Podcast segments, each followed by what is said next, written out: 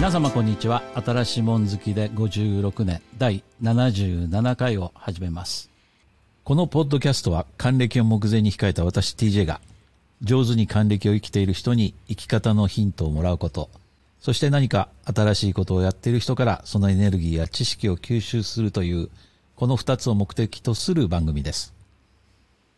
えー、じゃあ、あの、メンバー紹介。まず、YKK 師匠から。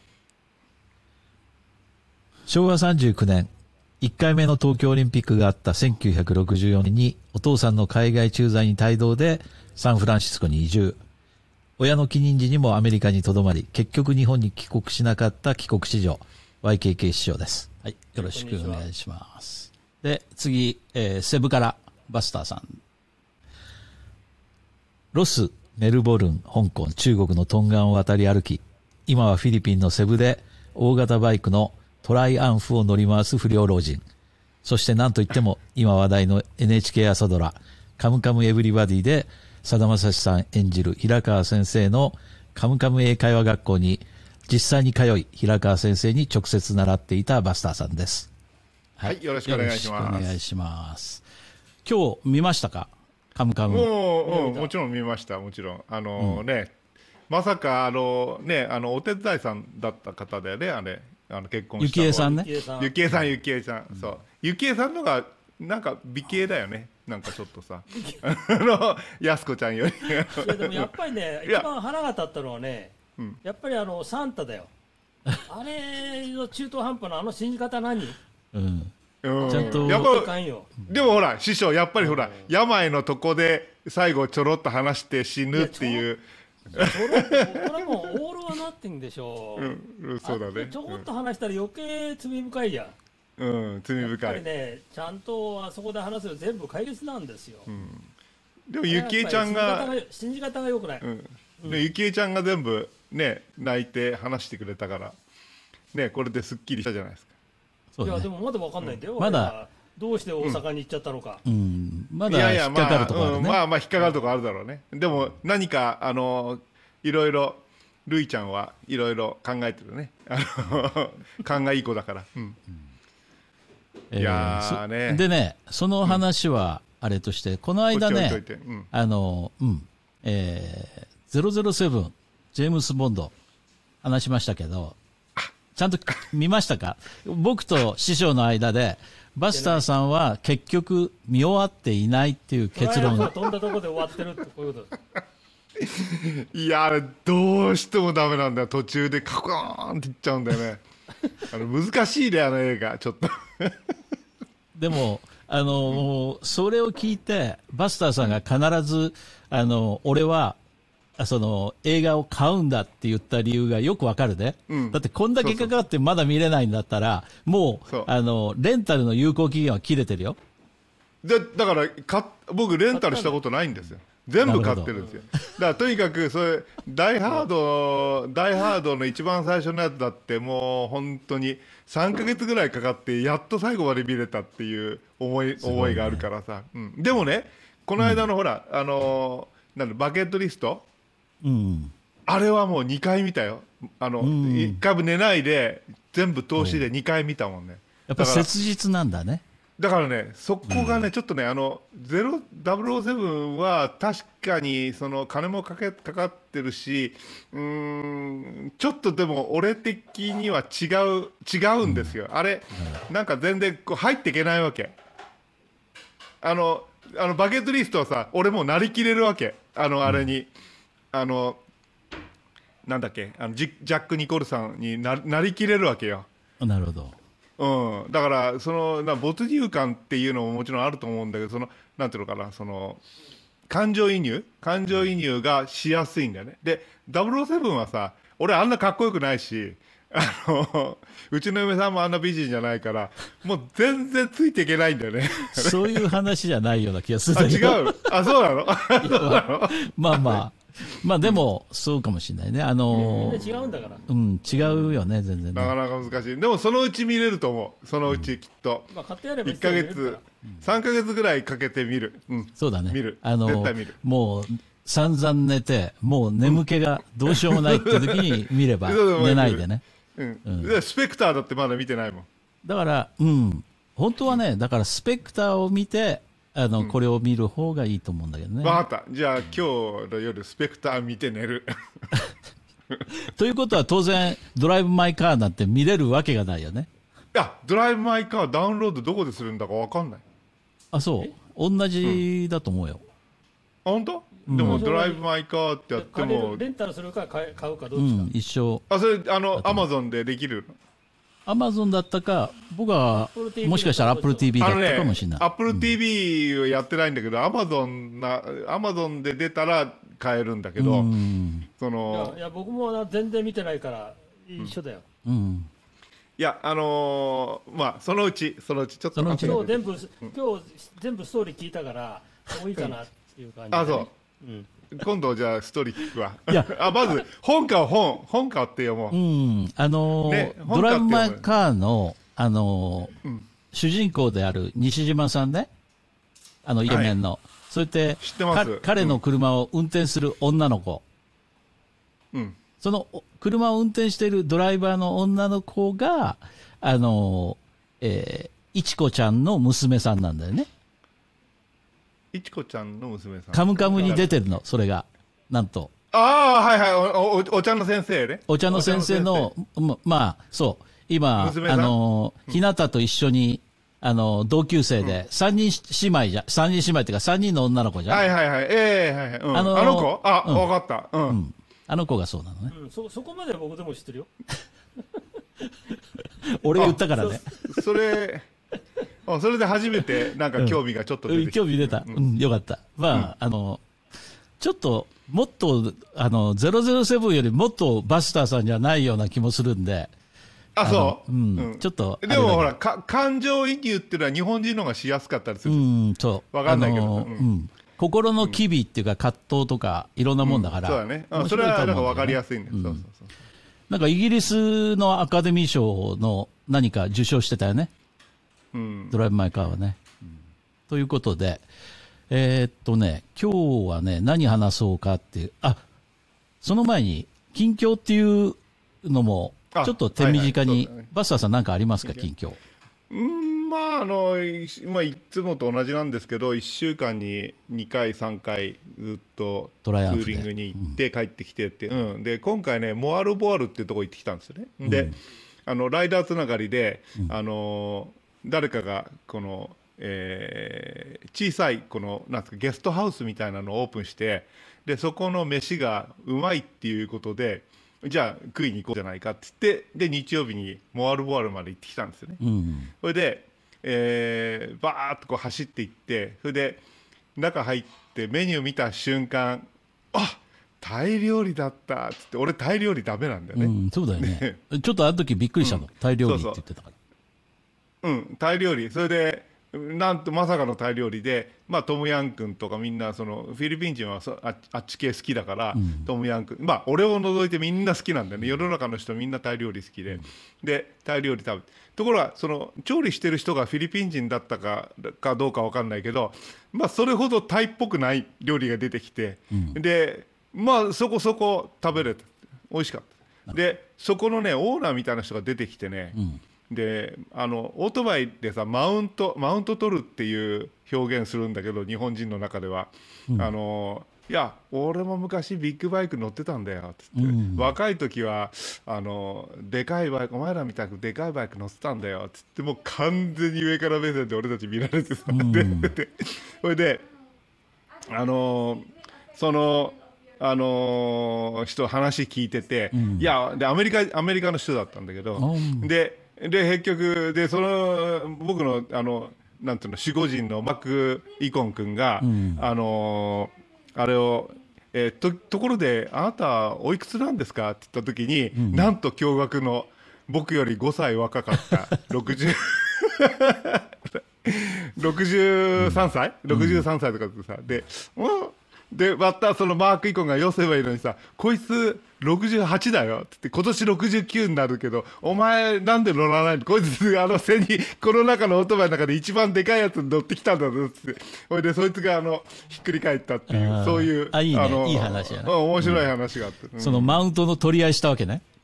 うん、じゃあ、じゃあそれ俺はさ、まあ、寄せばいいんだこのマーク、ちょっとやめとけよって思ったんだけど、もう止まらないわけ、みんなでさ、こう、あのー最近、あのーテレビでさ、日本の、えースカッとするやつあるじゃん。ああ、スカッとする。それじゃん。その、いやなんか嫌なマウント取ってきて嫌だいや、でも、まあ、そうだけど、それほどひどいマウントでもなかった。まあ、その、遠い目でさ、いや、まあ、俺も昔乗っててっていう、その昔話で、ね、その、なんていうのかな、それ、そういうの多いんだよ、近頃さ。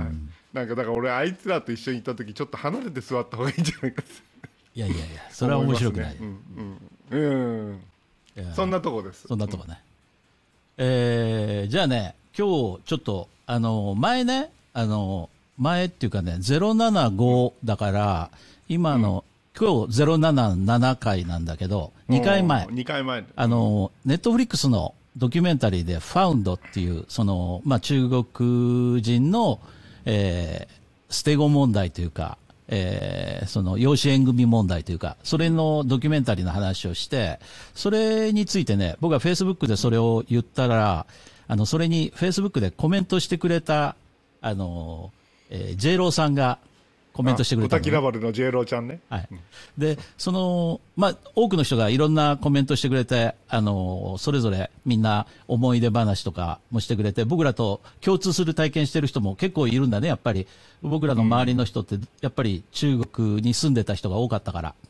で、あのー、ジェイローさんはね、なんと、えー SF 作家、ケン・リュウの紙の動物園っていう本を昔読んだことあるんだけど、それに近いような話でしょうかっていう、そういうコメントをしてくれたんですね。で、あのー探したら、えー Kindle で買えたので、僕買ってちょっと読んでみたのね。ああの、正直言うと、あの、ちょっと違うんですよ、シチュエーションが。あの、同じ中国人、それから、えーまあ、親と離れ離れっていう、そういう部分については近いんだけど、ただ、物語としては、その、えー一人っ子政策の歪みっていう、そことはちょっと違って、むしろその、その SF、SF なんだけど、全然 SF 感がないのね、その権竜の紙の動物園っていうのは。どういう、ちょっとだけ触りを言うと、あの、う私はアメリカに住んでる男性なんですね、まず主人公。で、その彼が自分の生まれた後、最初の経験っていうのは、お母さんが折り紙を作って、その折り紙に、で、虎をね、虎。折って、虎を作ってくれて、最後お母さんが息をふっと吹き込んだら、その虎が本当に生きてるように動き出す。で、泣いてた自分がそれを見て、あの、はしゃぎ出すっていうか、泣き止んでっていう、それが私の最初の思い出だっていう、そこが導入で、文章がめちゃくちゃうまいんですよ、本当に。で、あの、その動物をおもちゃとして彼は遊ぶんだけど、実は彼は、お父さんはアメリカ人。で、自分が育ったのもアメリカ。ところが、お母さんは中国人。お母さんほとんど英語も話せない。で、それが自分が育っていく中ですごく苦痛だった時期があるわけ。友達の前でお母さんが下手な英語で話す。それがもうすごく恥ずかしいとか、周りの人も、あのお父さんってなんであんな中国人と結婚したのみたいな、そういう陰口みたいなのを聞くっていう、そういうことがあって、で、あの、すごくお母さんのことが嫌いになっちゃった。で、そのお母さんっていうのはな、あの、なぜ、えーそのお父さんと結婚するようになったかなんだけど、ちょっとここ一部ネタバレ入っちゃうんだけど、あの、今回の主題とは異なるんで、あの、違う話なんでちょっと言うと、彼、彼女は文革の頃、だから1960何年かだね、その頃に、あの、香港に来るんですよ。その、貧しい中国の町で住んでたんだけど、あの、まあ、もう、なんとか逃げ出したいって言って、彼女は電車に乗って香港に来る。で、香港に来て、その香港で、えー電車が香港に着いた時に、そこで出た人、出て見つけた人が、ああ、私たちはそういう中国から来た人たちを、あの、えー住みやすくいろいろしてあげるよ、つって、その、まあ言ってみれば、お手伝いさんのエージェントみたいな人に、まあ捕まっちゃったというか、見つかっちゃった。で、彼女は、お手伝いさんの斡旋みたいなところに連れて行かれて、で、香港人の男性が彼女をお手伝いさんとして雇う。その後、まあ、非常に厳しい、いろんな苦し、その自分の、その香港人の息子の世話をして、家のその家事をして、で、息子が悪いことしたら自分が叩かれるっていう、そういう苦労して、で、ある時、市場で彼女は誰かに声かけられるんですね。で、あなたね、こんなとこにいたら、あなたの人生もう悲惨になっちゃうよって。そのうち、あなたがもうちょっと大人になったら、その香港人の男性に、あの、レイプされて、それを奥さんが知って、あの、あなたはまたもっとひどい目に遭わせる。なんとかし、あの、私がいいところ知ってるからって彼女は言うんですね。それは何かっていうと、アメリカ人の、あの、結婚相手を探すっていう、そういうことをやってるグループがあって、で、彼女はそこに、あの、登録してもらって、で、その、まあ、えーアメリカ人なんだけども、その、まあ、中国とか外国の女性を相手に、あの、結婚相手に、えー欲しいっていう人と、まあ、カタログみたいなのがあって、カップリングして、それでアメリカに行くっていう、まあ、そこからの物語なんだね。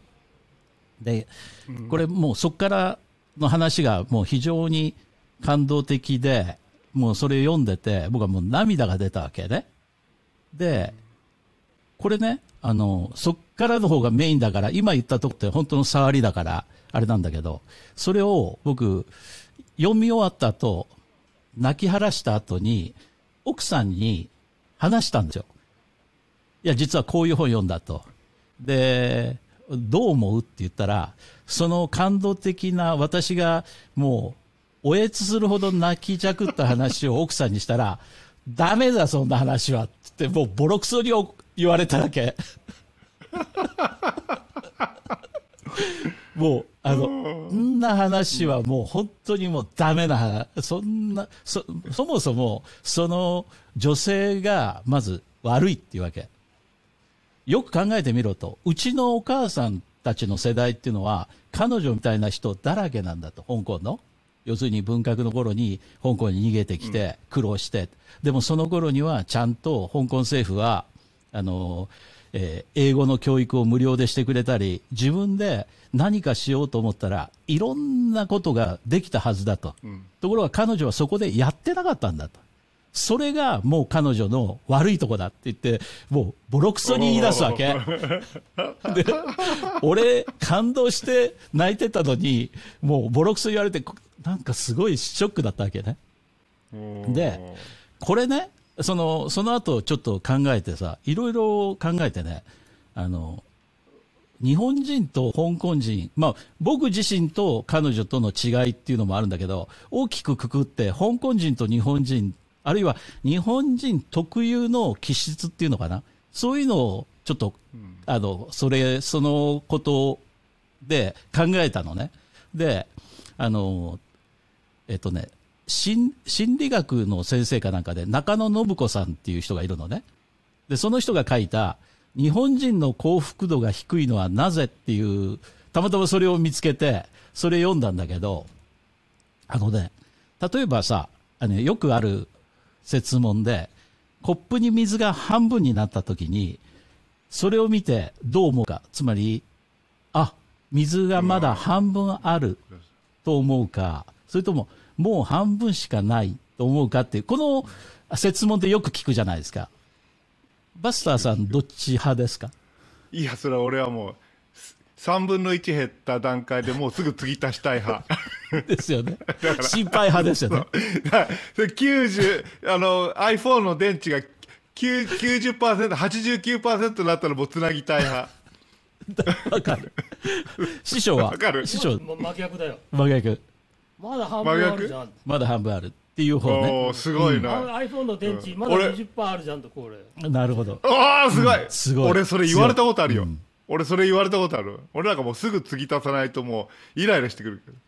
でね、これね、あのーその、この、えーちょっと概要欄に、この中野信子さんのその、あれ、ページをリンクしときますけど、これ、日本人って、あの、非常にいろいろと精神分析が書いてあるんで、ちょっと長いんだけど、本当にざっくり話すと、日本人っていうのは、あの、その、悲観的に考える人がすごく多いんだと。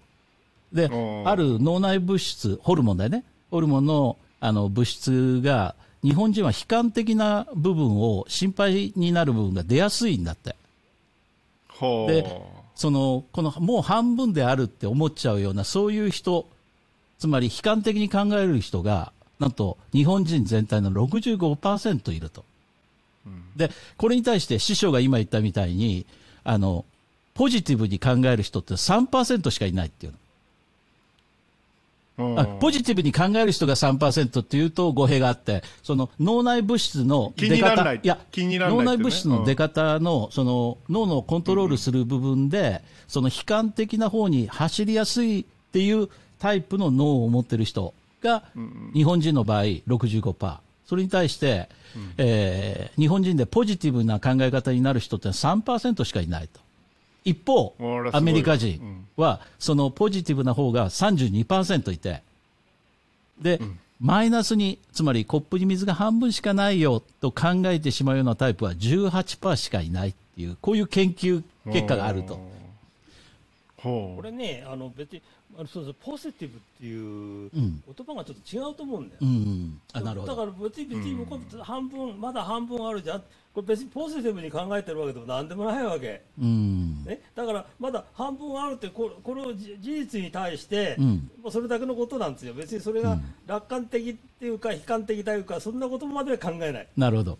例えば、これう。い、や、あの、う水を違うものに変えて、僕らがよくいや、はい、ちょ、はい。ちょっと、ちょっとすいません。あの、師匠はさ、その水はそうかもわかんないけど、あの、海外行った時に、あの、なんていうの、通信できるパケットがさ、あの、ない時ってさ、怒り出すよね全然違う。もう怒って、もうすぐ、今すぐ買いに行きたいって買いに行ってもう目いっぱい買って。それはそれちょっと違うかもしれない。確かに。うんあ、それ違うの？それはそれは通あ違うの？信できるかできないかというのがそうだね。うんそうそうそうそうだから僕なんかそこそこでそうそうそう今今できないと困るのよ困るっていうかもう腹が立つ、いや、だそう、わかる。通信できないのが嫌だから、すぐ買いに行くわけでしょ、でそれ容量だからそはどうそれは、いや、すいやいや、容量のこと言ってんじゃなくて、その、ぶあの、なんていうかな、その通信が、あの、例えば、このカードでもいいけども、もうあと2、3箇所もあったら、もうちょっといい SIM カードがあるんじゃないかって時に、師匠は絶対、とりあえずここで1回買っとくわけですよ。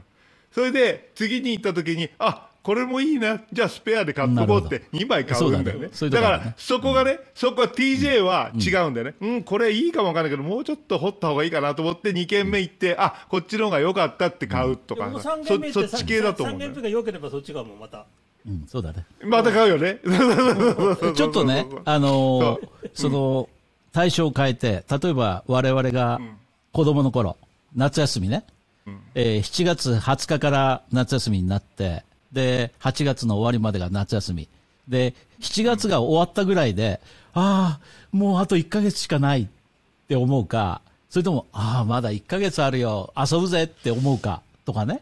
あるいは、金曜日の夜が一番元気で、で、日曜日の夜は暗いみたいな。これもそれに近い、あの、心じゃないかなと思うんだけどね。あのね俺ねあのもちろん日本に中学3年までしかいなかったからね。あれなんだけど、僕なんて夏休みってあの毎日母親から宿題やったかやったかどのぐらいで言ってそれまあ言い続けられ夏休み中言われてたけど、やんなかった。うんで最後の8月31日の日に泣きつくんだよ、なるほど。ん。そういうもんだね。やってーっつって。で、みんなに家族総出でやるのそうそうね。こう。やったの 日記、あの、い初日からの日記とか、天気がよくわかんねえよって言いながら書くあの今みたいにほらあのあのグーグルがあるわけじゃないし、だからうちの母親もねやっぱりよくできた人でねそれを見越して記録取ったんだよ全部。さすが。おー、さすが。吉明がそんなもんつけるはずない。ねもう絶対やってるはずがない。記憶取ってるすごい。